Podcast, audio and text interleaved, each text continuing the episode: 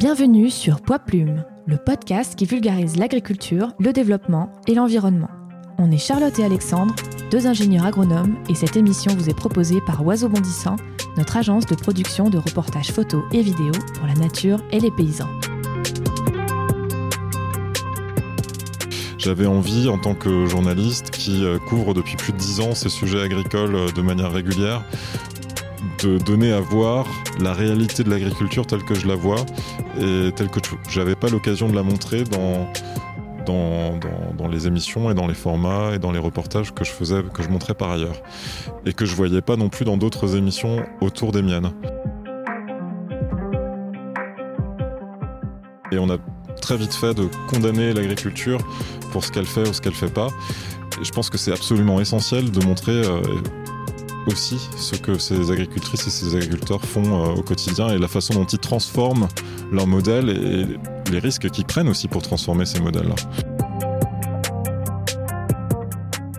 Euh, j'avais vraiment très envie de, de créer ces vidéos-là pour qu'il y ait une rencontre entre les consommateurs et les producteurs sur des sujets qui nous concernent des deux côtés mais je savais pas que ça allait avoir un tel retentissement au niveau de, ces débats en, commentaire. Et ça, c'est vraiment quelque chose qu'on n'a vraiment pas euh, quand on diffuse une, vidéo à la télé.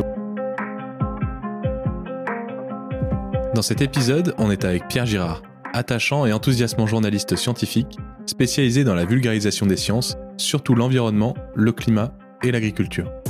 Il est en particulier connu pour l'émission Xenius sur Arte qu'il anime depuis 13 ans avec la journaliste allemande Dorte Ekeberg, j'espère que je l'ai bien dit, ou l'émission de 15 épisodes La science déconfinée produite durant le confinement en France et en Allemagne. Pierre cherche aussi à toucher un public plus large et à interagir avec lui au travers de sa chaîne YouTube Tous Terriens, dédiée au monde paysan et réunissant plus de 22 000 abonnés. Il souhaite créer les conditions d'une conversation bienveillante entre l'agriculture et l'écologie, entre les urbains et les ruraux. Pour enregistrer notre interview, il nous a invités dans la ferme urbaine de l'entreprise Sous les Fraises, à Aubervilliers, un lieu de production agricole au cœur de la ville, un symbole de son travail de journaliste et de vulgarisateur. Depuis notre interview au mois d'octobre 2021, l'émission Xenus a entamé sa dernière saison après 13 ans de découverte, d'expérimentation et de vulgarisation. Ne vous en faites pas, Pierre va revenir sur nos télés et sur le web avec une nouvelle émission centrée sur l'agroécologie en Europe et toujours sur Arte. Au mois de mars, vous pourrez également croiser Pierre au Salon international de l'agriculture 2022 à l'occasion du concours Filme ta science organisé par le CIRPA. On a pris énormément de plaisir à discuter avec Pierre et j'ai essayé dans cette interview d'être plus décontracté, de prendre plus la parole pour sortir des formats académiques. N'hésitez pas à m'envoyer un petit message sur Instagram ou LinkedIn pour me dire ce que vous en avez pensé et si ça vous plaît. Et maintenant, bonne écoute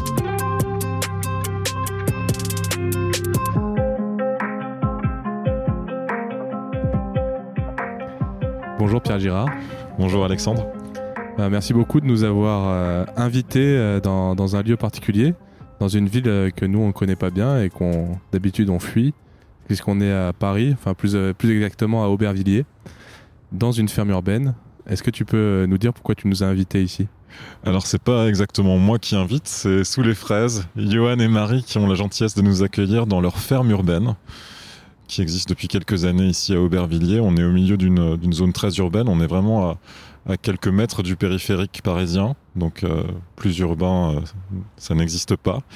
Et euh, dans, dans une de leurs fermes, donc sous les fraises, ils ont une entreprise qui gère plusieurs fermes principalement autour de Paris avec une technique qu'ils ont mise au point, des, des plantations, des cultures verticales qu'on retrouve dans certains endroits à Paris sur les toits et ici, euh, ils organisent des ateliers pour euh, expliquer. Donc, c'est la ruralité qui, qui infuse dans la ville ici autour de nous. On voit des fraises, on voit des tomates, on voit plein d'herbes aromatiques. Et, euh, c'est agréable comme cadre. C'est plutôt calme alors qu'on est vraiment à quelques mètres de ce périphérique, de cette autoroute urbaine. Euh, avant de te présenter, est-ce que tu peux euh, nous dire pourquoi c'était important pour toi de, faire cet enregistrement dans euh, une, dans une ferme urbaine En tout cas, symbole, quels sont les symboles pour toi de l'agriculture urbaine? Alors c'était important, Johan et Marie ont, accepté de nous, nous, inviter ici parce que pour moi, au centre de mon travail de journaliste, il y a ce trait d'union vraiment central entre le monde urbain et le monde rural que j'aimerais bien retracer qui a un peu tendance à disparaître. Et donc cette ferme urbaine, pour moi, elle, symbolise ce, trait d'union qu'on est en train de, recréer entre le monde rural juste derrière nous et le monde urbain devant nous. c'est comment dire, c'est pas euh, l'élément essentiel de ce trait d'union, euh, c'est pas le, seul aspect qu'il va falloir euh, développer dans les années à venir, mais c'est un peu le comment dire la relation entre entre ces deux mondes qu'on réécrit. La, ville prend beaucoup de place dans, dans, nos vies partout en France et, et, ici on a enfin l'impression que la campagne prend un petit peu de place sur sur la ville et retrouve un peu la place qu'elle devrait avoir un peu dans notre quotidien. On entre vite euh, dans la thématique, euh, l'agriculture, la science. Est-ce que tu peux euh, te présenter, s'il te plaît? Alors, je m'appelle Pierre Girard, je suis journaliste scientifique, pas scientifique journaliste, mais journaliste scientifique, c'est-à-dire que je vulgarise les sciences, essentiellement quand il s'agit d'environnement, de climat, par exemple, et d'agriculture. On me connaît pour les émissions que je fais sur Arte, Xenius notamment, la science déconfinée. Et puis, euh, on me connaît aussi pour les vidéos que je publie sur euh, YouTube euh, en matière d'agriculture et d'agroécologie. Sur la chaîne Pierre Girard ou l'émission Tous Terriens? Exact. souvent, enfin même à chaque fois, on demande à nos invités quel a été leur parcours, comment ils sont devenus ce qu'ils sont devenus, et notamment quelles études ils ont fait, ou pas faites justement, euh, pour réussir à inspirer euh, les gens, pour les jeunes, surtout quand on se demande euh, comment, qu'est-ce que je vais faire et comment je peux devenir. Je vois Pierre Girard à la télé, je le vois sur YouTube, comment je peux devenir Pierre Girard alors je sais pas comment on peut devenir Pierre Girard et je sais pas si mon parcours va inspirer, enfin, inspirer beaucoup de monde parce que j'ai tendance souvent quand on me pose la question, quand des jeunes me posent la question, à dire il n'y a pas de parcours typique, il n'y a pas de parcours qu'il faut faire absolument pour devenir journaliste ou pour faire des vidéos sur YouTube. Euh, je peux expliquer ce que j'ai fait. Euh, depuis, euh, j'ai eu la chance d'avoir été assez clair sur ce que je voulais faire depuis depuis que j'étais au collège. En fait, depuis depuis cet âge-là, je savais que je voulais devenir journaliste pour mettre à la portée des informations expliquer à la société des phénomènes complexes, scientifiques, environnementaux. Euh, c'est vrai que quand j'étais au collège, c'était euh, l'âge où euh, il y avait la, le, le, naufrage de l'Erika, il y avait José Bové qui qui s'engageait sur la question des OGM et où j'avais l'impression que dans les médias que que je consommais, à la télévision, dans les journaux, il y avait très peu d'informations qui me permettaient de comprendre la complexité de ces sujets-là. Et c'est ce qui m'a décidé finalement à, à devenir journaliste à l'époque. Et donc voilà, donc j'ai assez vite, euh, à partir du moment où j'ai vu un conseiller d'orientation dans mon établissement scolaire, je me suis, euh, j'ai posé la question comment je peux faire ça? et, euh, et, finalement, il m'a expliqué comment intégrer le plus vite possible une école de journalisme, ce que j'ai essayé de faire. Et donc finalement, directement après mon bac, je suis allé faire l'école de journalisme, l'institut de journalisme de Bordeaux, qui était à l'époque un IUT. Donc j'avais la possibilité de de faire le, concours euh, directement après mon bac, que j'ai réussi. Et directement après euh, mon diplôme en poche, mon diplôme de journalisme en poche, euh, je suis parti en Guyane, où j'ai commencé ma carrière de journaliste. Voilà. mais la plupart des écoles de journalistes, il faut faire des études d'abord, non, pour, pour pouvoir ensuite rentrer. Donc c'est particulier ce que, ce que tu as fait. C'est particulier et cette école a changé de statut assez rapidement. Mon école a changé de statut assez rapidement après. Maintenant, il faut, il faut faire des études avant. Et puis il faut surtout passer un concours. Mais surtout, ce que j'aimerais bien dire aux personnes et aux jeunes, surtout qui écoutent cette, ce podcast, c'est que c'est pas non plus euh, un passage obligé l'école de journalisme. Si on veut faire du journalisme, si on, on veut travailler dans les médias et expliquer aussi des phénomènes complexes, euh, des phénomènes environnementaux, des phénomènes scientifiques aux gens, on n'est pas obligé d'avoir un diplôme de journaliste. Il y a, je crois, plus de la moitié des journalistes aujourd'hui qui n'ont pas de diplôme en poche. Donc euh, tu commençais à nous dire que tu as commencé ta carrière euh, en Guyane. Alors qu'est-ce que tu es allé faire là-bas? Je suis tombé amoureux de la Guyane et j'ai eu la chance d'être accueilli par la rédaction de France Guyane qui est euh, un des titres qui malheureusement... voilà, je sais pas, je sais pas où on en est aujourd'hui, mais il y a eu beaucoup de difficultés. En tout cas, c'est une rédaction géniale qui m'a permis, en tant que, que jeune journaliste, de, de découvrir. alors, j'ai j'avais la casquette de l'activité spatiale, donc euh, j'ai traité pas mal de sciences, mais bon, l'activité spatiale en Guyane, c'est aussi euh, des actualités politiques, des actualités sociales, etc. Et puis j'ai pu traiter... Et environnemental. Et environnemental, forcément. Et euh, sur, un, sur un périmètre assez important en Guyane.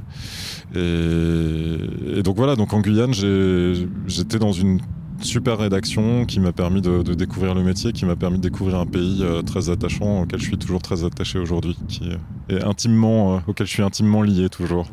Et tu as fait le grand écart en... puisque tu viens de Strasbourg, tu as fait tes études à Bordeaux et ensuite tu vas tu vas en Guyane, ça a dû être le choc thermique. Voilà, j'ai continué toujours plus vers le sud-ouest. Et puis tu as su t'adapter aussi, parce que les enjeux euh, en Guyane, euh, même le spatial, euh, ce que soit le spatial, mais aussi tout l'environnement guyanais, ça n'a rien à voir avec ce à quoi tu étais habitué. Non, ça n'a rien à voir. j'ai découvert vraiment une région française que j'étais comment dire cette découverte de la Guyane et cette découverte des Guyanais surtout c'était pour moi euh, un moment de vérité parce que je me suis rendu compte qu'on on connaissait très très peu sur cette région qui euh, qui est une région française officiellement et, à laquelle on faisait très peu attention finalement euh, qui était très très peu présente dans, dans, les médias à l'époque où où je travaillais là-bas. Et donc pour moi, c'était c'était un, moment très important de, découverte de ce qu'est qu'être euh, guyanais et de voilà de cette présence au monde et voilà. si on regarde ta fiche Wikipédia, après la Guyane, tu as enchaîné avec l'Allemagne et tu as travaillé en tant que journaliste aussi à Berlin. Voilà, j'ai commencé en tant que correspondant pour des médias français à Berlin. Euh, beaucoup de, médias français. Finalement, c'était la période de la Coupe du Monde de 2006 en Allemagne, donc euh, il y avait beaucoup à dire, beaucoup à faire, beaucoup à écrire, beaucoup de reportages à tourner. J'ai travaillé beaucoup pour France 24. Et après, je continue hein, l'histoire. Et après, j'ai continué. Euh, j'ai eu la chance de, participer au développement de, l'émission Xenius pour Arte. C'est comme ça que je suis arrivé chez, chez Arte par cette porte-là. Arte, ton arrivée chez Arte a été sûrement facilitée par euh, le fait que tu parlais allemand Ah oui, sans doute, oui, parce qu'en l'occurrence, pour l'émission Xenius, bah, c'est notre langue de travail pour Xenius, l'allemand. On, parle allemand entre nous dans, dans, la rédaction. Euh, donc c'était euh, un prérequis, effectivement, au moment de, du développement de l'émission. Et donc oui, c'était important que je parle allemand. Parce que euh, peut-être que les auditeurs ne le savent pas, mais Arte c'est une chaîne euh, franco-allemande et il y a autant de contenu euh, fait par des Français que par que par des Allemands. C'est ça le principe, c'est que donc il y a Arte France. Alors je ne vais peut-être pas rentrer dans les détails parce que c'est extrêmement compliqué comme comme organisation, mais le, la chaîne est, donc pro, le, les programmes sont produits pour moitié par Arte France et pour moitié par Arte Allemagne. Voilà. Et donc Zenus fait partie des programmes d'Arte Allemagne. C'est pour ça que notre langue de travail, c'est l'allemand. Euh, depuis petit, et comme beaucoup de gens euh, passionnés de, nature, et ensuite, euh, en allant à la fac, regarder les reportages Arte, surtout les reportages en forêt ou en Amazonie, même en Europe, c'était un peu l'objectif ultime. Et c'était ce qu'on nous disait directement quand on arrivait en fac. Les profs disaient si vous pensez que vous allez faire des reportages Arte, ça va être la grande désillusion, laissez tomber. Donc, est-ce que pour toi aussi c'était un, Graal d'entrer chez Arte et, Qu'en est-il aujourd'hui maintenant que tu, travailles depuis euh, des années euh, à ton émission?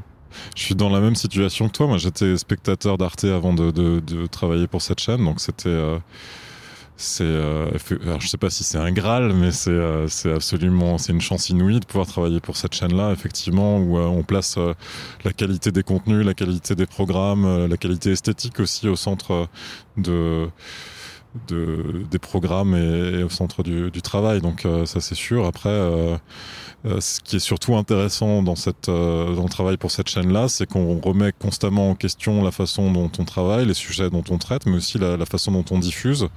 Il y a une évolution actuelle qui est intéressante, enfin qui sur laquelle on travaille depuis quelques années à Arte, c'est de dire que que les usages, la consommation de médias a changé beaucoup. On, est de moins en moins nombreux à regarder la télévision euh, à la télévision en flux et de plus en plus nombreux à la regarder en replay ou sur les réseaux sociaux. Et on pense maintenant euh, cette offre de programme comme une offre qui doit se décliner euh, non plus seulement sur un écran de télévision euh, dans le salon, mais aussi sur le smartphone et sur les réseaux sociaux, etc. Et ça, je trouve que c'est assez, assez intéressant et, j'avoue que c'est aussi une chance de travailler pour une chaîne qui sait reconnaître ces tendances-là assez tôt. Bah, vu de l'extérieur, on a vraiment l'impression qu'Arte est une chaîne assez visionnaire. Bah, je sais pas ce qu'il en est après quand on, quand on y travaille. Et euh, tu dis que c'est quelque chose que vous développez depuis des années, même euh, avec euh, Xenius. Et on, le voit très bien sur YouTube, par exemple, avec la chaîne Vortex qui regroupe tout un tas de YouTubeurs, de, vulgarisateurs et, qui, ont, qui, qui, créent du contenu sur, sur cette chaîne commune. Mmh. Est-ce que tu peux euh, nous parler de ce que c'est euh, aujourd'hui ou, alors ce que, ce que ça a pu être de créer euh, ton émission Quel a été le parcours et comment est-ce que ça se passe? Alors c'était il y a 13 ans qu'on a créé Xenius. tu, veux dire créer l'émission il y a 13 ans ou créer une émission comme ça? Moi ça m'intéresse de savoir comment tu l'as créé à l'origine et, ensuite comment ça se déroule une émission. à l'origine, Xenius, il y a 13 ans, ce qui ce que peu de gens savent, c'est que, ou ce dont on se souvient peu, c'est que avant Xenius et avant toutes les émissions qui sont nées euh, la même année, il n'y avait pas de programme sur Arte en dehors de la soirée. Euh, je ne sais pas si vous vous souvenez, si tu te souviens, il y avait France 5 en journée avant sur cette chaîne-là. Euh, oui, bah, il n'y avait pas la chaîne Arte en, elle-même, il n'y avait que France 5 pendant toute la journée. Il y avait des passages où ça devenait Arte. Le soir, c'était Arte quand même, hein, c'était, ça existait. Euh, et donc à partir de, et nous, nous, on est arrivé à un moment où on nous a dit, vous allez euh, créer un après-midi de programme, enfin vous allez participer à la création de cet après-midi, lui donner corps, lui donner vie. Donc l'idée c'était que qu'on crée un programme, un magazine de le, magazine de la connaissance d'Arte, puisque c'est comme ça que ça s'appelle, euh, où on parle de science, où on parle de sujets qui concernent les gens et on, où on transmet des connaissances. Voilà. Donc c'était un peu notre challenge et il fallait qu'on s'adresse à ce public qui était présent devant son téléviseur l'après-midi. Donc en l'occurrence, il y avait le programme déjà le public déjà traditionnel de la chaîne qui était plutôt plus âgé que sur d'autres. Et l'après-midi, un public un peu plus jeune, d'étudiants, de lycéens, de, de personnes qui sont à la maison l'après-midi, euh, qu'il fallait conquérir, qui ne connaissaient pas encore la chaîne. Donc euh, nous, c'était le challenge qu'on avait en, en, créant, en créant Xenius. Donc, euh, donc on a inventé cette émission-là pour remplir ce, ce cet objectif-là. Et, Quand tu dis on, est-ce que c'est avec ta partenaire à l'écran? Dorte Eichelberg et la rédactrice en chef Eva Schmidt aussi, qui, c'était un peu, euh, enfin, il y avait plus, on était plus, plus nombreux dans l'équipe, mais disons que c'était un, je dis on parce que c'est une petite famille qui a créé à l'époque, euh, avec laquelle on a créé Xenius et avec laquelle on fait l'émission, Voilà. Et comment se déroule une émission euh, Donc à la fois comment est-ce que vous choisissez les sujets, comment est-ce que ça s'organise, est-ce que vous tournez plusieurs émissions d'affilée, mais aussi qu'est-ce que c'est une émission Xenius si tu devais la présenter pour qu'on la regarde? Donc on, c'est une émission de 26 minutes, monothématique, c'est-à-dire qu'on a dans chaque émission, chaque, c'est une quotidienne, euh, chaque jour un sujet différent. Donc ces sujets-là, on les, on les choisit bien à l'avance, en général deux fois par an euh, pour, euh, pour un, semestre entier, on, choisit, on choisit des, sujets. Et grosso modo, on a deux mois pour préparer une émission avant le tournage et deux mois pour faire la post-production. C'est une post-production qui est assez longue euh, parce qu'il y a toujours deux versions langues. Euh, elle est diffusée en, allemand d'un côté et en français de l'autre. Euh, donc ça demande pas mal de travail. Et donc la fabrication d'une émission, c'est pas toujours le cas, mais grosso modo c'est quatre mois. Voilà. Et je me souviens que euh, dans le temps, euh, tu parlais systématiquement en français et Dorte, elle parlait en allemand Ou, euh, est-ce que j'ai rêvé? Euh, Je sais pas si tu as rêvé, mais on, a beaucoup switché d'une langue à l'autre. ce qu'on faisait à la base, c'était qu'on parlait tous les deux en français quand on était en France et on parlait tous les deux en allemand quand on était en Allemagne. Après, ça, ça a changé selon les les années, on a ajusté un peu le. Naturellement, en 13 ans, euh, on a ajusté de temps en temps le concept, euh, notamment sur le, la langue qu'on parlait. Donc tu disais 4 euh, mois pour préparer une émission? 4 mois entre le moment où on, commence à la préparer et le moment où elle est diffusée. Hmm. En général. Et euh, c'est combien de temps sur le terrain? Est-ce que euh, vous vous déplacez euh, où vous voulez? Ou est-ce qu'il y a un impératif, comme c'est la chaîne franco-allemande, il faut faire des sujets que en Europe, plutôt en France et en Allemagne? Comment ça se passe? On a fait des exceptions, mais en général, le, concept, c'est de, de- Donc, on est effectivement sur le terrain, j'ai oublié de le dire à la base. Donc, on se promène avec ma collègue allemande, on voyage à travers l'Europe à la rencontre de ceux et celles qui font la science, au sens très large du terme. Et euh, sur place, on a une journée par, euh, par émission de tournage en général. Ça peut être plus long selon les sujets, selon ce qu'on veut voir. Euh, En faisant des recherches sur ton travail, j'ai remarqué qu'il y avait une. tu étais caractérisé par une forte adaptabilité. Donc, par exemple, quand vous pouviez plus faire d'émissions euh, pendant le confinement, tu l'as cité tout à l'heure, mais vous avez fait la science déconfinée. Mhm. Donc c'était euh, en, en comment s'appelle en visio. Donc toi tu étais chez toi à Strasbourg et Dorte elle était en, à Ah. Berlin j'imagine. C'est ça, à Berlin. Euh, mais il y a aussi plein de choses que, que tu as fait. Tu as travaillé par- pour des émissions où tu présentais en live sur les réseaux sociaux. Tu as fait euh, une euh, visite euh, en, VR, en réalité virtuelle euh, de l'usine d'Airbus. Est-ce que euh, c'est important pour toi de- d'aller chercher tous les médias euh, Est-ce que tu avais cette vision aussi quand tu as démarré le journalisme que c'était pas juste euh, la télé et les magazines et qu'il y avait euh, d'autres euh, d'autres voies à aller explorer? Disons que pour moi, dans mon travail de journaliste, d'abord il y a le sujet et la façon dont je vais diffuser ce sujet, atteindre le public. Donc cette question, elle se pose systématiquement. J'ai pas envie d'avoir une réponse standard. Quand je veux, par exemple, là, ce que tu viens de dire sur la visite en réalité virtuelle d'Airbus, euh, je voulais parler de cette, euh, usine qui produit euh, la 380. Mal- malheureusement, y- la production s'est arrêtée depuis.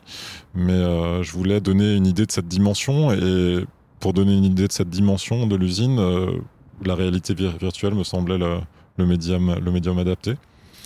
Euh, pour tous terriens sur YouTube, en revanche, j'avais envie de, de, de donner. euh, de montrer un peu cette visite, euh, cette rencontre avec les agricultrices et les agriculteurs, et, d'avoir euh, de créer une interaction entre les différentes personnes qui vont voir ce sujet. Donc là, en l'occurrence, YouTube s'est imposé.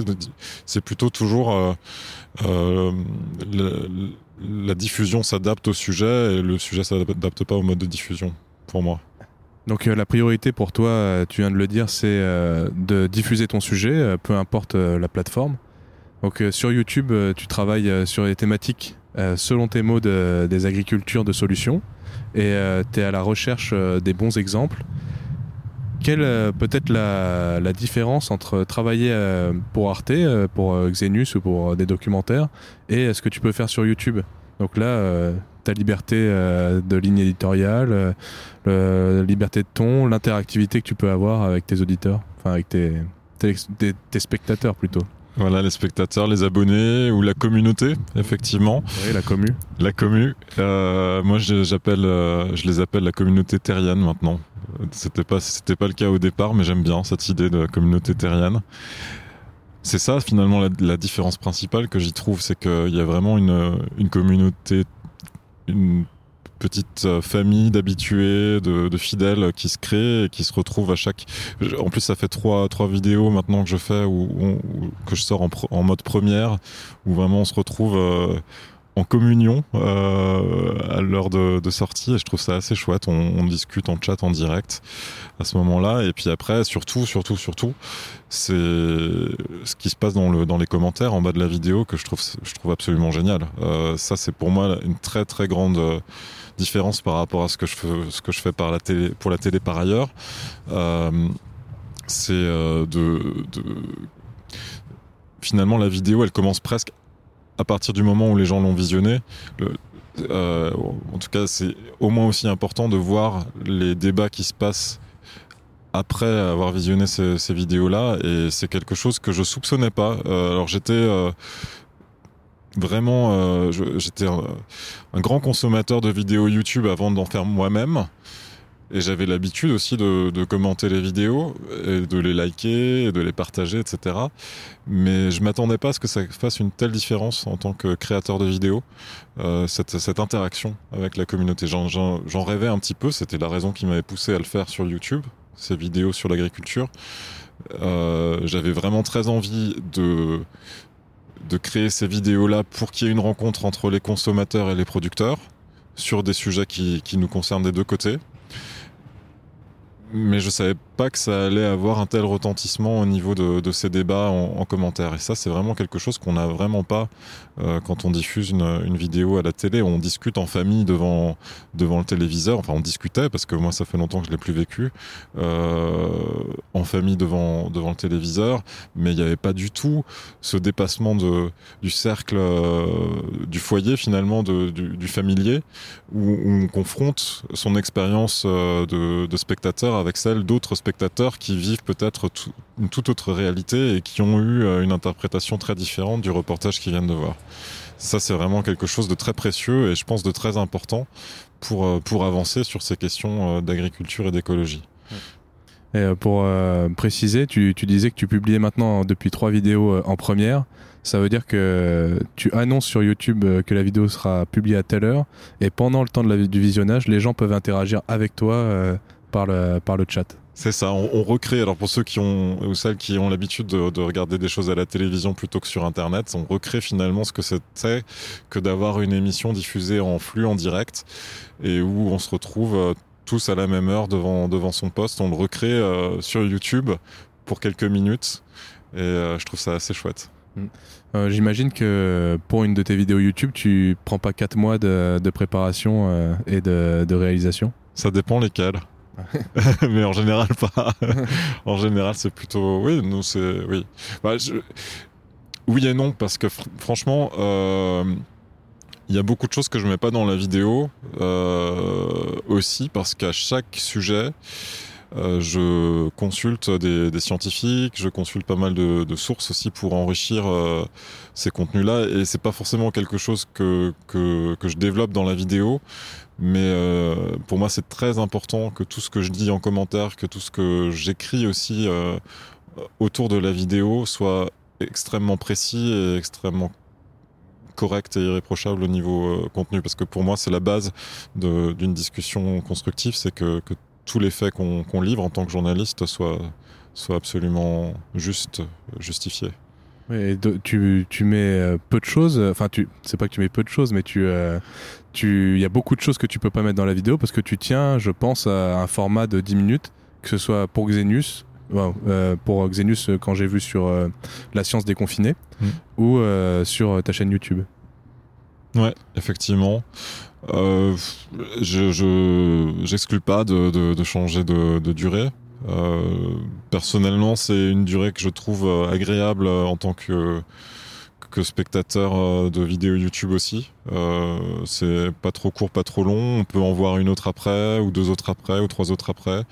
Et surtout, on a le temps après de, de laisser un petit commentaire et de, de lire les commentaires des autres, de d'y répondre, etc. Et ça, c'est c'est un peu la raison pour laquelle j'aime bien ces 10 minutes. C'est un peu mon, ouais. format. T'as ouais. peur que si tu faisais des documentaires de 30 minutes, tu, les gens quitteraient YouTube directement et passeraient pas par la case euh, débattre, commenter, etc.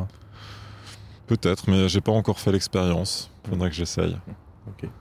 Et euh, est-ce qu'il y a une vraie différence euh, de l'accueil euh, chez les, les, gens que tu avais visités, donc euh, les scientifiques, mais aussi les, bah, pour ta chaîne YouTube les agriculteurs euh, quand tu es en configuration télé ou quand tu es en configuration, euh, YouTube la, taille de l'équipe est différente parce qu'on est deux pour YouTube, on est neuf pour, euh, pour Xenius par exemple. C'est pas toujours neuf pour une émission de télé, mais on est plus nombreux globalement. En dehors de ça, moi je fais pas trop de différence entre un tournage un tournage YouTube ou un tournage télé, euh, ou entre un format YouTube ou un, un, format télé. Euh, disons que c'est le même travail de préparation, le même travail d'explication en amont pour moi euh, de la façon dont je vais arriver, de la façon de ce dont je souhaite parler, de ce que je souhaite expliquer aux spectateurs après. Je veux dire les, agricultrices et les agriculteurs que je vais rencontrer, je prends le temps de leur expliquer ce que ce que va être cette vidéo, à qui elle sera montrée, comment elle sera montrée, et, euh, et c'est un travail qui, qui, est fait en amont pour que pour que le tournage se passe bien et qu'il soit, qu'il soit tranquillisé au moment où j'arrive en général. Ouais. Est-ce que tu leur montres la vidéo avant qu'elle soit sortie ou euh, Non. ou t'as leur accord euh, Non, ça c'est un principe que j'ai. Alors je, je pars du principe que quand on est d'accord sur le, enfin, je- Sur le fond. sur le fond et sur ce que, il y, a- il y a une sorte de, cor- de contrat moral. euh, je leur explique dans quel cadre ce sera, ce sera montré, comment je vais le mettre en contexte, mais leur montrer non, pas forcément avant. Euh, voilà, ça c'est ma liberté euh, rédactionnelle que je prends. Et euh, pour euh, plus de transparence, pour euh, les, gens qui, surtout les jeunes qui s'imaginent, bah, moi je vais faire une chaîne sur l'agriculture et puis je vais en vivre. Comment est-ce que ça se passe? Aujourd'hui, tu as une chaîne à 17 600 abonnés. Je te l'ai appris tout à l'heure, mais tu as 1,5 million de vues, toutes, les, toutes les vidéos confondues, et tu as 25 vidéos. Depuis combien de temps est-ce que tu es sur YouTube déjà? Depuis, alors en tant que créateur de vidéos, depuis un- bientôt trois ans. Mm. Voilà, euh, je commence la troisième saison de, de Tous Terriens, mais ça fait un peu plus longtemps. La, la, deux- la deuxième a été un peu chaotique avec le Covid, un peu interrompue, on va dire. C'était un peu plus compliqué de tourner. Euh, si tu, donc tu me posais la question comment est-ce que comment est-ce qu'on fait tourner tout ça euh, Oui, c'est ça, parce que finalement, ça fait trois ans, tu dis que tu es sur YouTube, euh, 25 vidéos, euh, vous êtes deux sur le terrain, et euh, tout à l'heure, tu m'as dit que c'est pas toi qui fais le montage, donc il y a quelqu'un d'autre qui fait le montage. euh, Non, si, si, Pour pour, euh, pour Tous Terriens, c'est moi qui fais Ah, le c'est toi montage. qui fais le montage, Ouais, d'accord. ouais, c'est important pour moi. On entend quelques klaxons autour de nous, on, on est toujours dans cette ferme urbaine. Euh, c'est, bah, disons que pour, pour YouTube, c'est plutôt un, il y, a pas de, je dégage pas de, bénéfices de cette activité-là. Euh, Il y a des revenus publicitaires euh, assez, minimes, mais qui me permettent euh, pas tout à fait de, couvrir les frais que j'ai. C'est tout terrien aujourd'hui, c'est vraiment pour moi un, engagement, euh, on va dire quasiment de citoyen. Euh, C'était euh, une réaction à la base. Je savais pas du tout dans quoi je m'engageais. J'avais envie, en tant que journaliste qui euh, couvre depuis plus de dix ans ces sujets agricoles euh, de manière régulière, de donner à voir la réalité de l'agriculture telle que je la vois et telle que je n'avais pas l'occasion de la montrer dans, dans, dans, dans les émissions et dans les formats et dans les reportages que je faisais, que je montrais par ailleurs. Et que je voyais pas non plus dans d'autres émissions autour des miennes. Euh, J'étais très régulièrement dans des fermes, très régulièrement au contact euh, de personnes qui pratiquaient l'agriculture, de chercheurs en agronomie, et je me rendais compte qu'il y avait un vrai dynamisme, une vraie euh, passion, un vrai engagement pour euh, faire évoluer les méthodes qu'on montrait bien moins que finalement les problèmes que suscitait l'agriculture.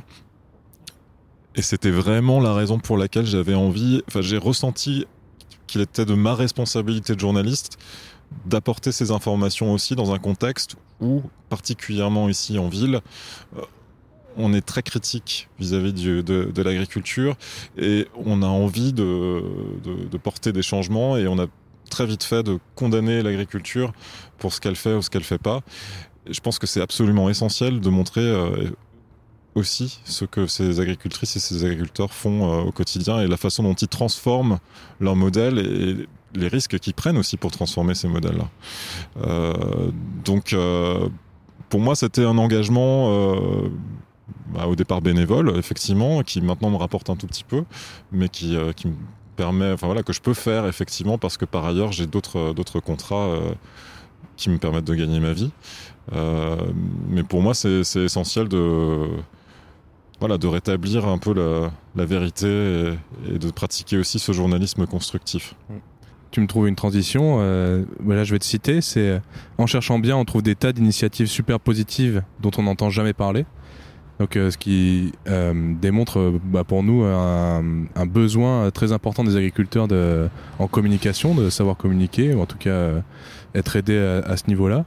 Et euh, toi, tu, au téléphone, on avait parlé de ce qui t'avait poussé aussi euh, en tant que journaliste euh, à, à créer du contenu comme ça sur YouTube.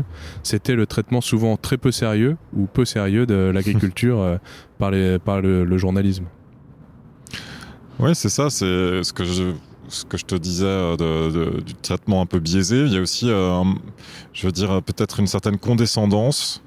Et je me mets dans le lot. Hein, je veux dire, je veux à la fois, je j'ai pas envie de généraliser sur tous les journalistes parce que parce que c'est très difficile de généraliser, que ce soit sur les journalistes ou sur les agriculteurs. Euh, mais on a tendance dans les, dans les médias, je fais mon mea culpa avec, en disant ça, à, être un peu trop condescendant sur les sujets agricoles, euh, en pensant que c'est des sujets simples, entre guillemets, qui, euh, sur lesquels on n'a pas besoin de se préparer autant que quand on traite d'un sujet politique peut-être, ou d'un sujet pour lequel on va aller dans un laboratoire ou sur la fabrication d'un lanceur Ariane, etc. Non, c'est il faut qu'on ait euh, l'honnêteté intellectuelle de préparer ces sujets agricoles de la même manière. Et, euh, j'ai pas l'impression qu'on ait la mesure aujourd'hui euh, de, de l'importance de ces sujets et du sérieux qu'il faut, qu'il faut avoir en, les préparant et en les traitant. Donc aujourd'hui, tu essayes d'avoir un, un, regard objectif et réaliste sur l'agriculture. Donc euh, toi, tu dis source de solutions écologiques. Et euh, je vais, te, je vais te, te lire plusieurs citations euh, que j'ai prises lors de tes interviews ou dans tes vidéos. Donc, tu dis que le monde paysan nous concerne tous et tu penses que la vérité se trouve quelque part entre les mensonges de l'industrie agroalimentaire et les discours catastrophistes. Et avec ton travail de journaliste sur YouTube, c'est essayes de créer les conditions d'une conversation bienveillante entre l'agriculture et l'écologie entre les urbains et les ruraux.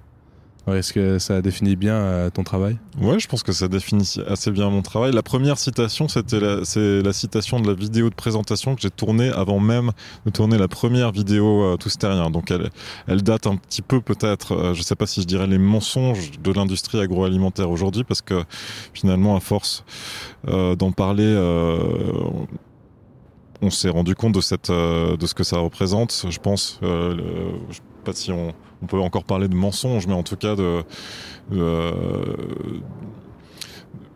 de, se dire que la plupart des, choses qu'on incrimine à, l'agriculture sont liées à l'agroalimentaire, sont liées à l'industrie, sont liées à, un certain nombre de, choses qui, pour lesquelles malheureusement les agriculteurs eux-mêmes peuvent ils peuvent pas grand-chose. Je pense que euh, quand on a envie quand on a la conscience de l'urgence environnementale et climatique aujourd'hui, on peut pas, euh, comment dire, se passer de, cette question agricole et il faut qu'on ait, euh, comment dire, faut qu'on se donne la peine de, s'intéresser à ces questions-là si on veut faire quelque chose pour, euh, le climat aujourd'hui. Dans ton émission, euh, Tous Terriens, tu abordes des sujets très variés. Donc moi, je les ai mis, je les ai mis en deux catégories juste pour te faire réagir. Tu abordes certains sujets qui sont euh, que je juge consensuels, en tout cas qui ont du succès sur les réseaux sociaux et, et, je pense qu'ils ne reçoivent pas beaucoup d'opposition. Donc euh, les sujets tels que la permaculture, euh, les micro-fermes, l'agriculture urbaine et le maraîchage sol vivant. Est-ce que euh, tu prends le risque euh, quelque part euh, d'être traité de, rêveur et d'être accusé aussi de te concentrer sur des initiatives qui sont qui peuvent être considérées marginales? Peut-être. Alors, je ne sais pas si ces sujets sont vraiment consensuels, hein, parce que l'agriculture urbaine, elle s'en prend plein la figure, la permaculture s'en prend plein la figure.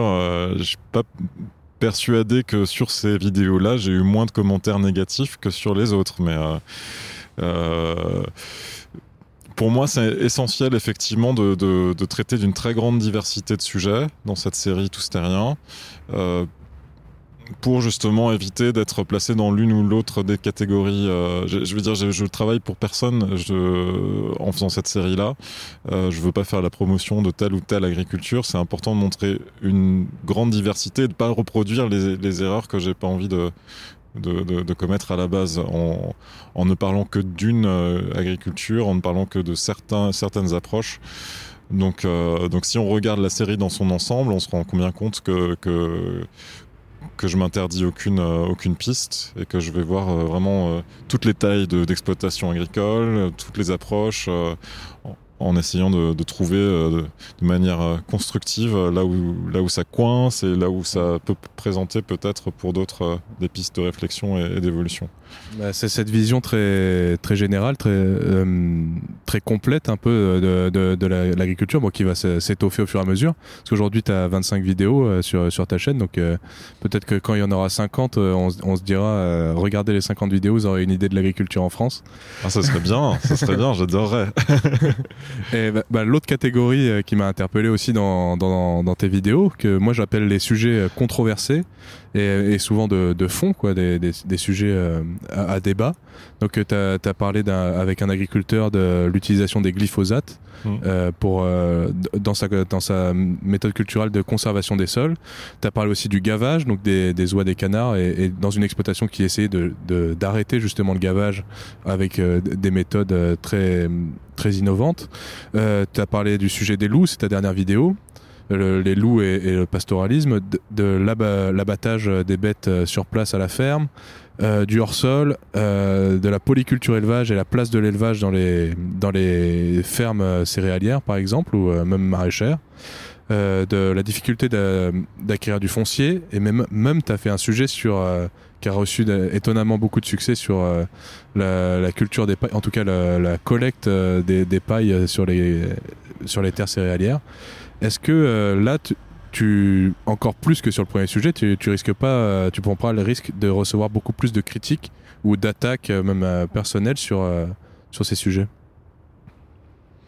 J'en ai reçu beaucoup, effectivement, sur, bah, notamment sur le, sur je, je m'attendais pas du tout à ça sur le sur le glyphosate, sur certaines techniques pour trouver des alternatives au glyphosate. je m'y attendais pas parce que je pense que j'ai présenter tous les faits de manière assez euh, objective, euh, en allant interroger des scientifiques aussi. Surtout que tu prends pas parti quand, quand tu fais un vrai travail de journaliste où tu ne prends pas parti et tu, tu montres une, pratique en particulier. Quoi, sur, euh, tu vas voir ce que font les agriculteurs et tu, tu le présentes pour essayer de créer le dialogue.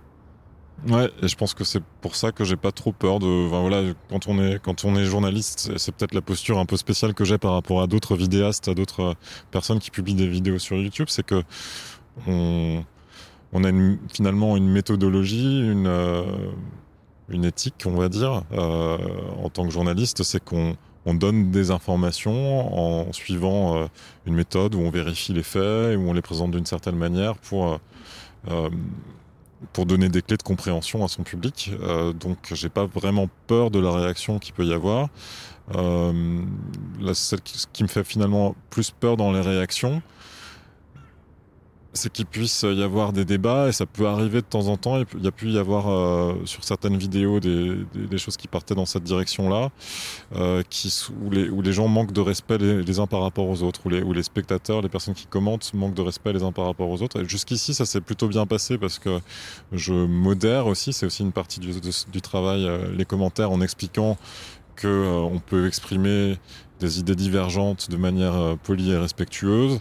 D'ailleurs, tu as bien, euh, as bien insisté sur le sujet euh, du glyphosate et encore plus sur le sujet du gavage des oies. oui. Où, moi, j'ai trouvé très forte cette vidéo parce que tu, on sent que c'est pas facile de, de, voir ce qui se passe mais en même temps ça, ça fait partie d'une réalité et c'est la mère et la fille qui ont cette exploitation euh, de d'oies et de canards elles, euh, on sent qu'elles ont envie, une envie de changement et que c'est très difficile c'est risqué mais elles, y vont quand même et, euh, et c'est c'est difficile d'accepter des retours très négatifs si, de, la, de la communauté ou des, des, attaques personnelles sur des sujets où on voit que les, les gens ils essayent de s'en sortir quoi. C'est ça, et je pense qu'en montrant ce genre d'exemple sur un sujet aussi extrême que le foie gras et aussi clivant que le foie gras, ça fait évoluer les, le regard qu'on peut avoir sur l'agriculture de, le regard extérieur qu'on peut avoir sur l'agriculture en se disant ok euh, tout n'est pas aussi simple euh, on peut pas classer euh, dans deux catégories noir blanc euh, il y a des choses qui évoluent qui prennent qui mettent du temps à évoluer.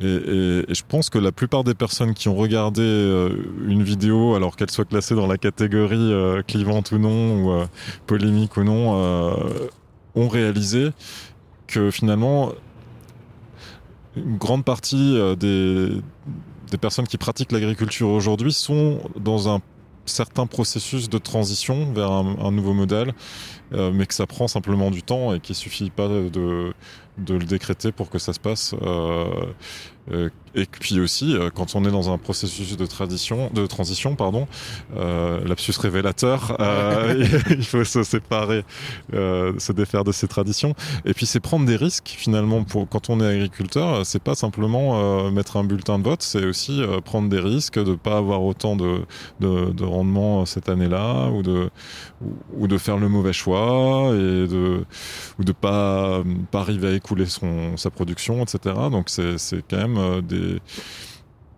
des choses que j'essaye de montrer d'une certaine manière dans mes vidéos et qu'il faut euh, qu'il faut comprendre. Je pense qu'il est important de comprendre quand on est simplement consommateur et qu'on s'intéresse à ces sujets-là. Et est-ce que tu as des retours euh, en particulier d'agriculteurs sur ces sujets? Moi, je, pensais plutôt sur ces sujets un peu clivants.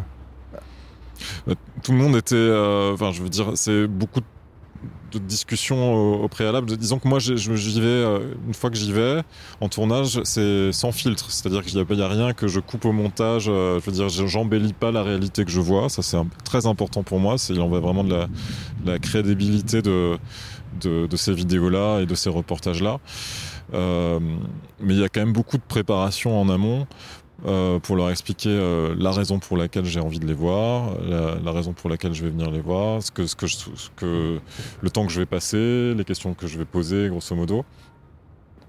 Et, euh, et je me rends bien compte quand il y a des sujets comme le glyphosate, comme le foie gras, qu'il y a des, des, des craintes. Voilà, on se dit euh, que euh, certains, certaines associations, certains militants vont, vont, vont réagir de manière violente, peut-être en voyant ces images-là, etc. Donc il y, y a des peurs et finalement, euh, à chaque fois qu'ils ont découvert euh, le, les vidéos et, surtout les débats qui ont lieu autour de ces vidéos, ils étaient agréablement, agréablement surpris et heureux d'avoir participé, euh, d'avoir, de m'avoir fait confiance finalement euh, pour pour ces vidéos-là, de m'avoir ouvert leurs portes parce que ça voilà alors il y a toujours des réactions très négatives mais avec des arguments qu'on peut entendre, sur lesquels on peut échanger, sur lesquels on peut peut-être un peu évoluer, se rapprocher, trouver des points, d'entente euh, ou pas, et accepter simplement qu'on a des avis divergents et, euh, et, ça se passe de manière voilà quand je pense que quand on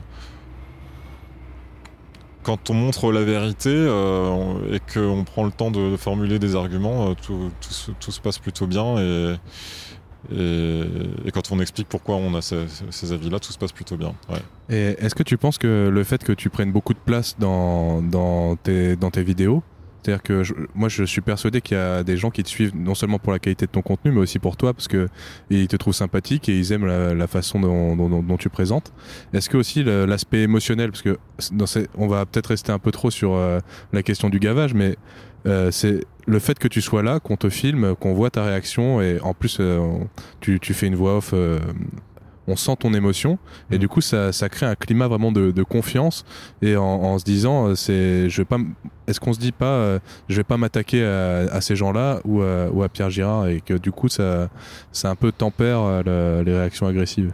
Ouais, alors, alors moi, je veux dire, il euh, n'y a pas de raison qu'on s'attaque à moi parce que moi, pour le coup, je fais juste mon boulot de journaliste et euh, que je suis pas là-bas pour défendre ou non le gavage ou pour défendre ou non. Euh, je suis simplement là-bas pour euh, pour expliquer aux personnes qui vont regarder la vidéo ce que font ces ces, ces deux femmes euh, et l'engagement qu'elles ont et, euh, et, la façon dont elles travaillent et leur montrer de manière fidèle. Et le fait que je sois à l'image, pour moi, c'était c'était effectivement un choix, une question que je me suis posée assez centrale dans la façon dont, au moment où j'ai commencé tout ce terrien, euh, c'était vraiment l'envie de montrer que je me mettais pas en retrait du sujet euh, et que j'avais envie de parler d'égal à égal euh, aux personnes qui, sont, qui font l'agriculture aujourd'hui. Et, euh, et, pour moi, ça passait par le fait d'être euh, à l'image à côté de ces personnes-là et de les regarder dans les yeux et de leur parler. Euh, voilà, d'être vraiment dans leur quotidien et pas me retrancher derrière la caméra. Ouais. C'était très, c'était très important. Et Alors forcément, ces personnes-là, euh, ben, alors je dirais pas qu'elles sont attaquées, mais elles sont euh, confrontées à leur choix euh, d'agriculteurs et d'agricultrices, oui. Mais elles ont l'occasion de d'y répondre sous les vidéos, et je pense que je pense vraiment, sincèrement, que que ce format-là et le fait que ce soit diffusé sur YouTube dans ce cadre-là, ça y participe, ça participe aussi au, fait que au fait, à la dynamique constructive de la série. Euh, T'as une façon de travailler euh, sur la chaîne YouTube, en tout cas, euh, sur. euh, tu, tu ch- choisis de mettre en lumière le positif plutôt que de dénoncer. Donc ça, c'est euh, quelque chose qui, une façon de travailler qui nous parle beaucoup avec Charlotte euh, sur Oiseau Bondissant, parce que c'est exactement notre euh, ligne éditoriale. On a envie de montrer qu'il y a plein d'initiatives positives euh, qui existent et euh, inspirons-nous plutôt que d'aller dénoncer euh, ce qui va pas. Euh, et euh, même en, en gardant ce- ce- cet esprit, tu gardes toujours beaucoup de recul. Donc, de, de- comme euh, tu es journaliste scientifique, et systématiquement, tu, euh, tu consultes. Tu l'as dit tout à l'heure, tu vas aller consulter des chercheurs. Euh, quand tu parles du foncier, tu parles d'aller consulter la SAFER pour euh, pour avoir de, de l'information, et tu prends jamais pour argent comptant ce qui est dit dans la vidéo. Euh, quand on te parle de technique culturelle, tu consultes l'INRA. Et aussi, euh, une vidéo qui m'a marqué, c'est euh, celle du paysan boulanger euh, qui, euh, qui pratique la biodynamie. Donc euh, moi je suis assez dubitatif euh, sur cette méthode. J'ai l'impression aussi dans la vidéo que tu l'es un peu, où euh, on le voit à 5h30 du matin en train de mettre de la poudre de quartz, de quartz euh, maturée dans de l'eau et pendant une heure il va remuer l'eau et ensuite il met ça dans un, dans un bidon et il va aller pulvériser à pied dans son champ. Et euh, à ce moment-là tu dis euh, je suis obligé de vous dire que euh, c'est une méthode qui n'est pas prouvée scientifiquement et euh, tu, tu décris ce que c'est, etc. Euh, bah, moi, je trouve que c'est un point très fort de, de, de, ton contenu. Et euh, est-ce que c'est une part centrale de, de ton travail? C'est central parce que moi, pour moi, c'est pas simplement montrer les, les exemples positifs, c'est être constructif. Pour moi, c'est aller voir ce qui se fait de bien, mais avec un regard critique. C'est, les deux, vont de pair dans mon travail. Il faut systématiquement euh, accepter le, fait qu'il y a des questions critiques. Euh, voilà, je suis journaliste, euh, effectivement, avec un- une envie de passer des, connaissances scientifiques sur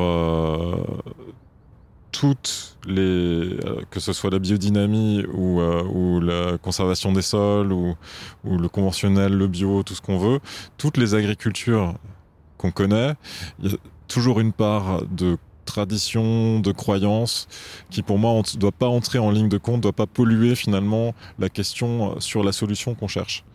Euh, donc sur la biodynamie, c'était peut-être important que je précise euh, la question scientifique. Sur euh, le gavage, par exemple, euh, alors je suis même allé euh, consulter des experts euh, de la question en Allemagne parce que souvent on reproche euh, aux scientifiques de l'INRAE d'être trop partiels sur la question. Donc je voulais vraiment euh, me mettre euh, à l'abri de, de, de cette critique-là et, et aller recouper cette leurs informations avec des informations de personnes qui en général critiquent le gavage avant d'écrire mon commentaire.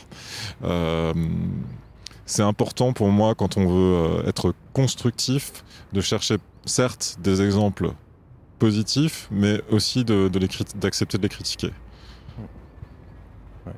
Oui, parce que si, si au- aussi, euh, si tu avais laissé, euh, dans l'exemple que j'ai pris du paysan boulanger, si Mhm. tu n'avais pas fait de remarques, on aurait cru que, euh, on aurait pu croire en tout cas que la réussite de ces cultures était due à la biodynamie. Mhm. Et le fait que tu mettes un peu de, de recul dans, dans le propos, ça l'a poussé à dire oui, en fait, euh, c'est aussi parce que euh, j'ai fait une rotation de culture, enfin, c'est toute sa technique, euh, toute la technicité euh, euh, agronomique quoi, qui lui a permis euh, d'a- d'a- d'arriver à, ces résultats. C'est ça, sur l'exemple de la bi- biodynamie, c'est typique. On a des scientifiques qui observent de très bons résultats sur beaucoup de- d'exploitations en biodynamie.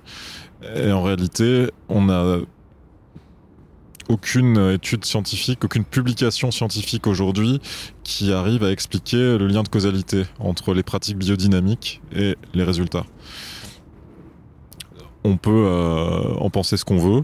C'est important de d'avoir ça en tête. Bon, bah, pour euh, passer à un autre sujet, est-ce que tu as un tournage dont tu es le plus fier? Donc c'est difficile de choisir, pareil. 13 ans, très très- difficile. 13 ans de. Xenus et puis euh, 3 ans de, de YouTube. Mais est-ce que t'as- il y a un tournage dont tu as envie de parler C'est euh, très difficile. ou, ou un, un contenu que tu as envie de, de- pour lequel tu as envie de faire un peu de promotion?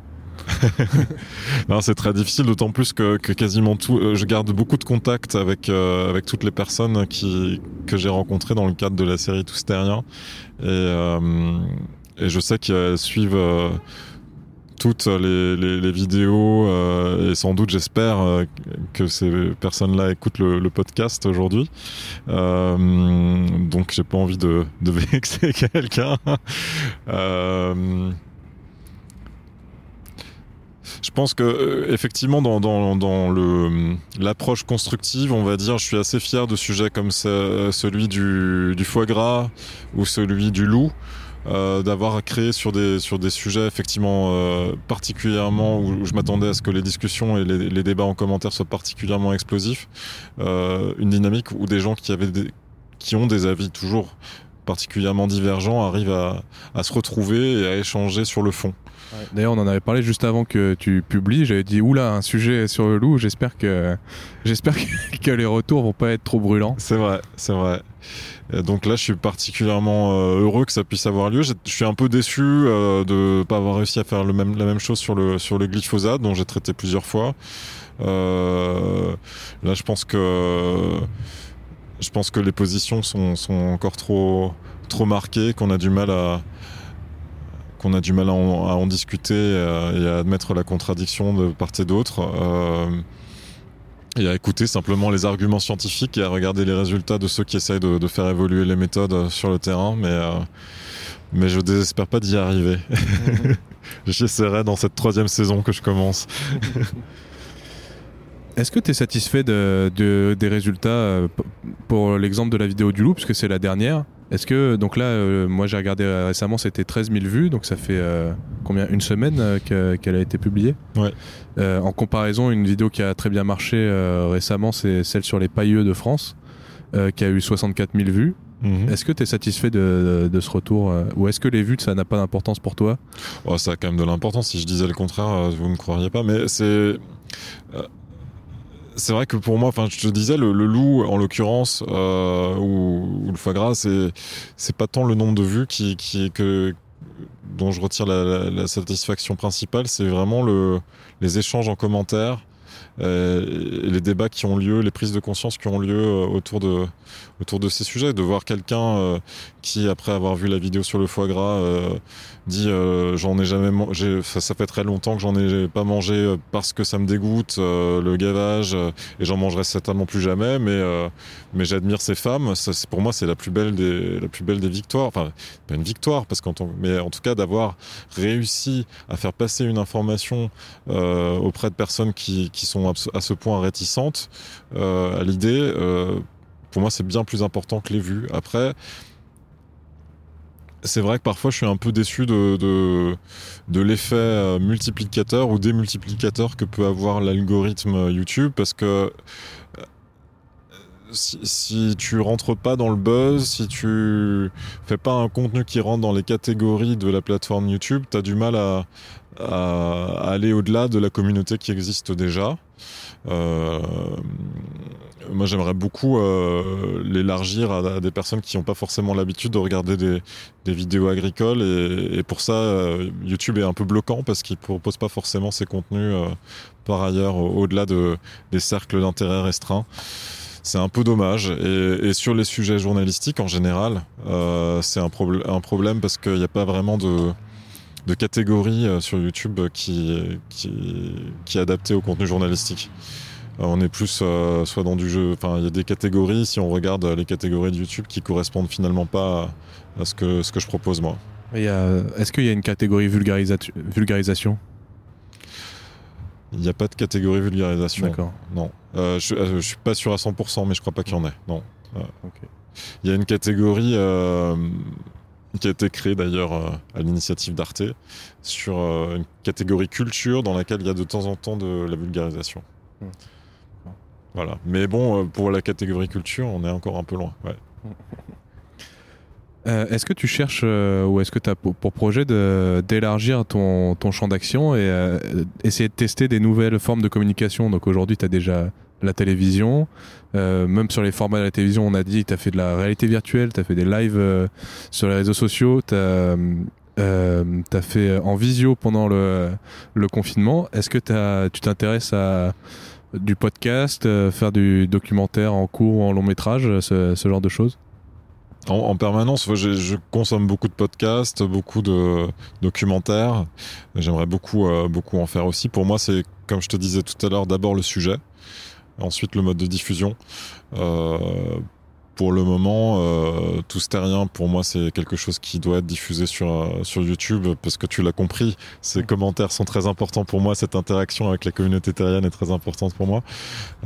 Après, faire un, faire voilà pour le il n'y a pas de, de projet à proprement parler j'aimerais beaucoup faire un podcast sur ces sujets là aussi mais voilà, vous le faites très bien déjà Et un documentaire, c'est pas d'actualité. pas d'actualité pour l'instant mais c'est pas du tout exclu ouais. Mm. si euh, d'abord le sujet Est-ce que tu peux nous raconter le, le déroulé euh, d'un tournage euh, de, de, de Tous Terriens euh, un de ton choix, ou alors moi je t'en propose deux. vas-y Euh, euh, soit celui Vivre avec le loup, donc la dernière vidéo publiée, ou Bio et autonome, tout produire à la ferme. On peut peut-être parler de vivre avec le loup. C'était assez spécial euh, parce que parce qu'il y a eu deux visites, donc pas une seule. En général, je vais plutôt sur une exploitation agricole pour une vidéo. Là, y en a. J'avais envie de d'en voir plusieurs. C'était aussi une réaction. Alors, la, jeunesse des vidéos est très très très différente d'une vidéo à l'autre. Parfois, j'ai des, des abonnés qui m'écrivent euh, en me disant tu devrais aller voir telle ferme. Euh, D'autres fois, c'est dans un commentaire qu'on me donne, qu'on pose une question qui m'amène à, aller chercher des fermes qui se la posent aussi. Et là, c'était la vidéo. Et là, c'était la vidéo euh, de de Joseph Boussion qui fait Carnet de berger, ce berger euh, qui était dans les Alpes à l'époque et qui qui a été euh, énervé, pour le dire comme ça, par euh, une vidéo d'Hugo Clément et qui euh, qui avait réagi, qui avait interpellé Hugo Clément de manière assez euh, violente dans une vidéo qui avait fait plus d'un million de vues à l'époque et qui moi m'avait interpellé aussi en tant que journaliste qui se pose des questions sur le traitement de ces sujets-là. Euh, et donc sur le retour du loup il l'avait invité à aller voir la réalité sur le terrain et à sortir de sa bulle, à sortir de, son bureau en ville. Je me suis naturellement euh, senti, euh, senti interpellé par, par, cette, euh, par cette vidéo parce que j'avais aussi tendance à me dire euh, le loup a sa place forcément dans les campagnes. S'il est revenu, c'est qu'il y a une bonne raison, etc. Il va trouver sa place, ça va peut-être prendre du temps, etc.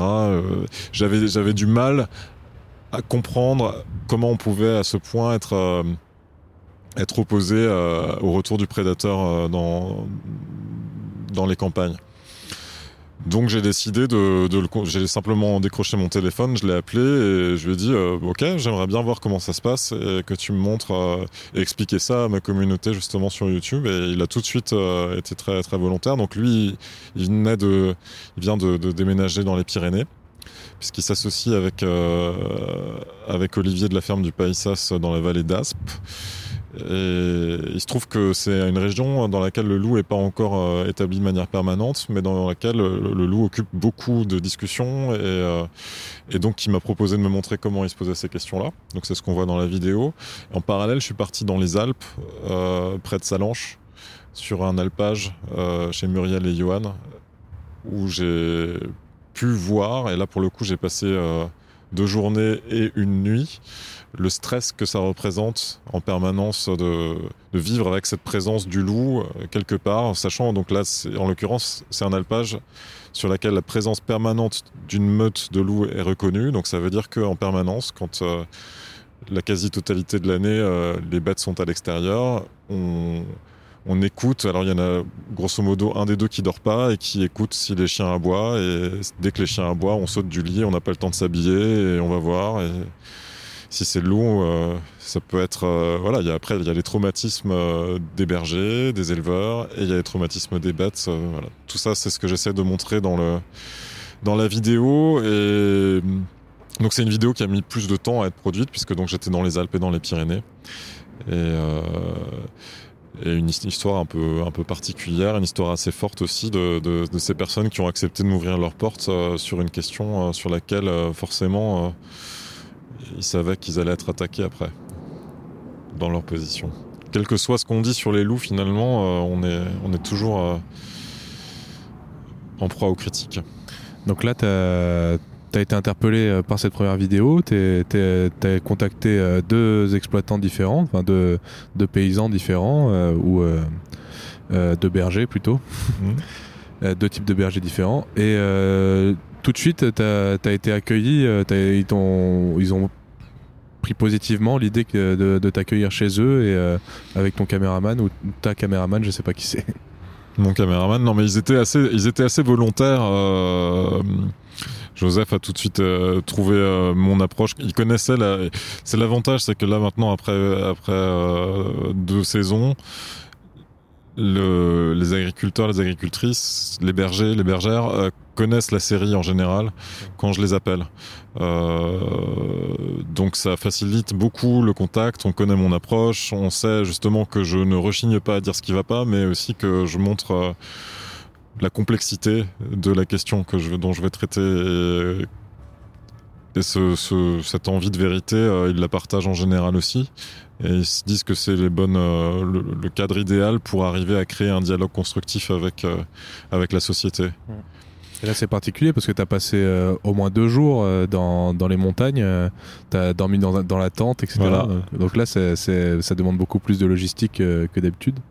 Oui, ça demande plus de logistique. Euh, cela dit, euh, les tournages que j'ai faits euh, pendant l'année Covid, où il y avait des mesures plus ou moins strictes de confinement et peu de possibilités de se loger quand on était dans les régions, c'était c'était aussi une logistique assez particulière. Je sais pas la- laquelle des deux logistiques est, est la plus la plus complexe entre l'attente et, et, le- et trouver un logement en période de confinement, mais ouais, voilà. Non, mais c'était c'était une vidéo euh, oui particulière de ce point de vue-là, naturellement. ouais. Bon, bah, on va arriver sur les rubriques, euh, les rubriques classiques euh, du podcast, donc que je pose à tous les invités. Est-ce que tu as un message à donner euh, aux jeunes qui veulent se lancer? Donc, euh, pour toi, c'est dans le journalisme, mais ça peut être aussi euh, dans euh, l'envie de se lancer sur YouTube ou, euh, de, vulgariser, de, s'intéresser à la science? Euh, c'est ce que je disais un tout petit peu au début du podcast, c'est que il faut surtout pas avoir peur de se lancer qu'on n'a pas besoin de suivre un parcours type, un parcours standard. C'est pas parce qu'on décroche pas euh, le concours d'une école de journalisme qu'on va pas pouvoir faire de vidéos sur sur YouTube. euh. Donc il faut se lancer. Aujourd'hui, c'est facile euh, avec son smartphone de, se lancer, de faire une première vidéo. Alors faut pas oublier non plus la problématique du son, ça c'est important aussi. Mais bon, pour faire une première vidéo, tester. euh, commencer à, développer une, communauté, euh, c'est assez facile à faire. On a quasiment tous un, smartphone, donc je dirais essayez. euh, et puis, euh, si vous avez une hésitation, euh, écrivez-moi sur Insta ou sur YouTube, et puis on pourra en parler. Bah, pour développer ta réponse, on dit souvent qu'aujourd'hui il y a énormément de, concurrence parce qu'on a tous un smartphone, donc on a tous une caméra, donc le matériel n'est plus une barrière. Donc on a énormément de concurrents, mais en même temps on a accès à tellement d'informations, on peut se former euh, si- euh, beaucoup plus facilement qu'au- qu'autrefois, et euh, donc il y a toujours la possibilité de, de créer des belles choses, et c'est de créer qui va ensuite nous mettre le pied à l'étrier, je pense. Voilà, c'est ça. Il faut aussi avoir quelque chose à dire, effectivement. Ouais. Voilà, c'est le, le plus important. Et tu penses que ton expérience de journaliste et le fait que, que ta, notoriété euh, t'ont permis de, de créer une communauté plus rapidement euh, sur YouTube? Ah, sans, sans doute, enfin, je veux dire, c'est des sujets euh, auxquels j'ai toujours traité de, de, de près ou de loin de ces sujets-là, donc forcément, euh, ça, ça, y, ça y participe. Il y a une certaine cohérence, on va dire, au niveau de, des personnes à qui je m'adresse aujourd'hui avec ma chaîne YouTube euh, par rapport à celles à qui je m'adressais auparavant. Ouais. Ok. Est-ce que tu peux me faire une recommandation culturelle? Alors, de qu'est-ce qu'on qu'est-ce qu'on veut dire quand on parle de culture Euh, Ça peut être euh, une- un film, un bouquin, euh, un documentaire. une exposition. Ça peut être une, une agriculture aussi. si tu veux. hein. Non, parce que c'est vrai que bon, moi j'écoute le podcast comme tu sais aussi, et, euh, et que et que parfois je me dis euh, ça pourrait aussi être une, rubrique où, on accepte que dans entre guillemets la grande culture, euh, on, fasse rentrer aussi, on refasse, on accepte euh, l'existence euh, de, des cultures rurales aussi et de nos terroirs aussi qui sont finalement intimement liés et qu'on a tendance à pas voir à la même à la même hauteur. Donc voilà, je me suis dit peut-être que je pourrais vous proposer un vin ou un fromage aussi qui fait partie de la culture. Euh, et juste, à- en fait, il se trouve que juste à côté d'ici, à 500-600 mètres de l'autre côté du périphérique, il y a une équipe, euh, l'équipe de Pierre Coulon de la laiterie de Paris, qui a monté il y a quelques années euh, dans le quartier de la Goutte d'Or, qui d'ailleurs porte le nom de la Goutte d'Or par rapport au vin qui était produit dans ce coin de Paris. Je savais pas hein, jusque-là, mais euh, il produisait du vin. Et donc c'est la, fameuse Goutte d'Or tient son nom du vin qui était produit dans ce coin de Paris. Et ils ont établi un- une laiterie. Ils achètent euh, du lait euh, à prix coûtant quasiment euh, d'éleveurs en dehors de Paris, qui transforment en fromage dans Paris. Et il se trouve que là, ils viennent juste de racheter une laiterie à Camembert, dans la ville de Camembert aussi, qui font revivre et ils sont en train de refaire un Camembert bio dans la laiterie de Camembert qui était à l'abandon. Donc là, ils viennent de la retaper tout l'été et ils viennent de terminer leur premier Camembert qui vendent là juste à, juste à côté de- du périphérique dans le quartier de la Goutte d'Or, euh, qui exprime naturellement le terroir normand, qui exprime euh, l'herbe que les, vaches ont pâturé euh, pendant tous les mois euh, où elles étaient à l'extérieur. euh, donc euh, donc tout ce que aussi cette valorisation de, du terroir par euh, par la présence des animaux euh, euh, et puis peut-être aussi le, le fait que la présence des animaux fertilise une parcelle qui deviendra peut-être une parcelle de blé l'année prochaine, etc. Donc tout ça, ça se retrouve aussi dans, dans ce fromage que les Parisiens vont pouvoir découvrir. Et, et j'aime bien l'idée justement de, de cette culture qui, qui relie la, la ville et la campagne. Je voilà, j'étais un peu piégé sur cette question-là. Mais je peux aussi te proposer des, euh, des livres si tu veux. euh, ou un livre. euh, J'aime bien le livre de Bertrand Valiorgue, euh, Refonder euh, l'agriculture à l'heure de l'Anthropocène aussi, qui, euh, qui offre des pistes de réflexion. Donc c'est un scientifique de l'université de Clermont-Ferrand qui offre des pistes de réflexion intéressantes et notamment sur la question de l'agriculture de régénération, qui est un terme très en vogue actuellement. Ok. Bah, merci beaucoup. Est-ce que si tu pouvais revenir faire un voyage dans le temps, rencontrer le Pierre Girard âgé de 16 ans, tu lui dirais quelque chose en particulier? Ben, euh, comme je disais tout à l'heure, à 16 ans, c'est à peu près l'âge euh, où je décidais d'être euh, journaliste et où j'étais interpellé par les problématiques environnementales. Donc, je dirais, vas-y, c'est ce qu'il faut faire. en 2021, on en aura encore bien besoin. Et puis, et puis pour tous ceux qui ont 16 ans aujourd'hui, de de surtout pas, voilà, d'avoir confiance en, en la personne euh, qu'ils sont, d'y croire de croire en leur individualité, en leur différence, Surtout quand on a 16 ans. surtout quand on a 16 ans. Ouais. Est-ce que tu peux nous suggérer euh, un invité? Et n'essaye pas de Bah, nous suggérer une Non, non, agriculture. non, non, non, mais inviter Bertrand Valiorgue dont je parlais juste avant, il est génial. Euh, non, enfin, il est, non, euh, euh, ça fait, voilà, un, un- un scientifique des en sciences de gestion. Je pense que vous n'en avez pas encore eu dans le podcast. Non. Non. Est-ce que tu peux nous suggérer euh, une, une, une invitée féminine? Ah oui, c'est vrai que ça fait longtemps que vous n'en avez pas eu. Oui. Euh, Vous pourriez aller voir, mais je... ouais, alors vous pourriez. Ah si, allez, voir Émilie Janin, bien sûr. Allez voir Émilie Janin qui vient de mettre en service son abattoir mobile. C'était l'une des toutes premières vidéos que j'avais faites sur ma chaîne YouTube dans Tout rien. Euh, elle s'est battue pendant 5 ans pour euh, mettre en service un abattoir mobile en Bourgogne, en Côte d'Or. Euh, alors sur le modèle des abattoirs mobiles en Scandinavie pour ab- abattre les rennes à la base, mais qui ont été adaptés pour les bovins. Et donc son idée, c'était d'éviter à ses bêtes. Elle est éleveuse de, de charolaises à la base, en Côte d'Or, et elle en avait marre de faire plusieurs heures de transport euh, avec ses vaches pour les emmener à l'abattoir. Et elle a mis au point cet abattoir qui vient d'entrer en service avec, une, une, marque qui s'appelle Le Bœuf Éthique. Et je trouve que c'est absolument fascinant son projet et sa passion. Et ça va être très intéressant à suivre euh, maintenant que c'est lancé parce qu'il y a une grosse pression. Il faut maintenant prouver que ça marche pour que ça puisse se généraliser et qu'on ait un vrai maillage de petits abattoirs en France, euh, mobiles ou non. Euh, et c'est le projet qu'elle porte. Ouais, c'est une initiative que, dont on n'entend pas du tout parler et qui a l'air hyper positive. Et bah, on, on, fera une interview avec plaisir.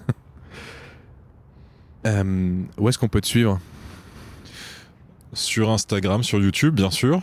Euh, si vous tapez Pierre Girard, vous allez me retrouver assez facilement et je j'essaie de répondre aux questions aussi souvent que possible. Et euh, est-ce qu'il faut rester curieux? Bien sûr, toujours. Rester curieux. Et curieuse. Ah, merci beaucoup, euh, Pierre Girard. Merci, Alexandre. Et voilà, cet épisode de Poids Plume est déjà terminé. Merci beaucoup d'avoir écouté jusqu'à la fin et bravo. Ce 14e épisode marque la fin de la saison 1 de Poids Plume, et on vous prépare un épisode spécial pour vous annoncer les projets de la saison 2, aussi bien pour Oiseau Bondissant que pour le podcast. Pour cette année 2022, on vous réserve de nouveaux formats, plus d'épisodes et plus de régularité. Vous pouvez déjà espérer un nouvel épisode tous les 10 du mois. En attendant, comme d'habitude, je vous invite à nous suivre sur nos comptes Instagram oiseau.bondissant et Poids Plume Podcast. Et si l'épisode vous a plu, faites-nous un cadeau, partagez-le autour de vous et si vous êtes utilisateur de Apple Podcast, laissez-nous 5 étoiles et un gentil commentaire. Ça nous motivera vraiment à vous en proposer davantage. N'oubliez pas de vous abonner sur votre plateforme d'écoute préférée. Et à très bientôt pour un nouvel épisode.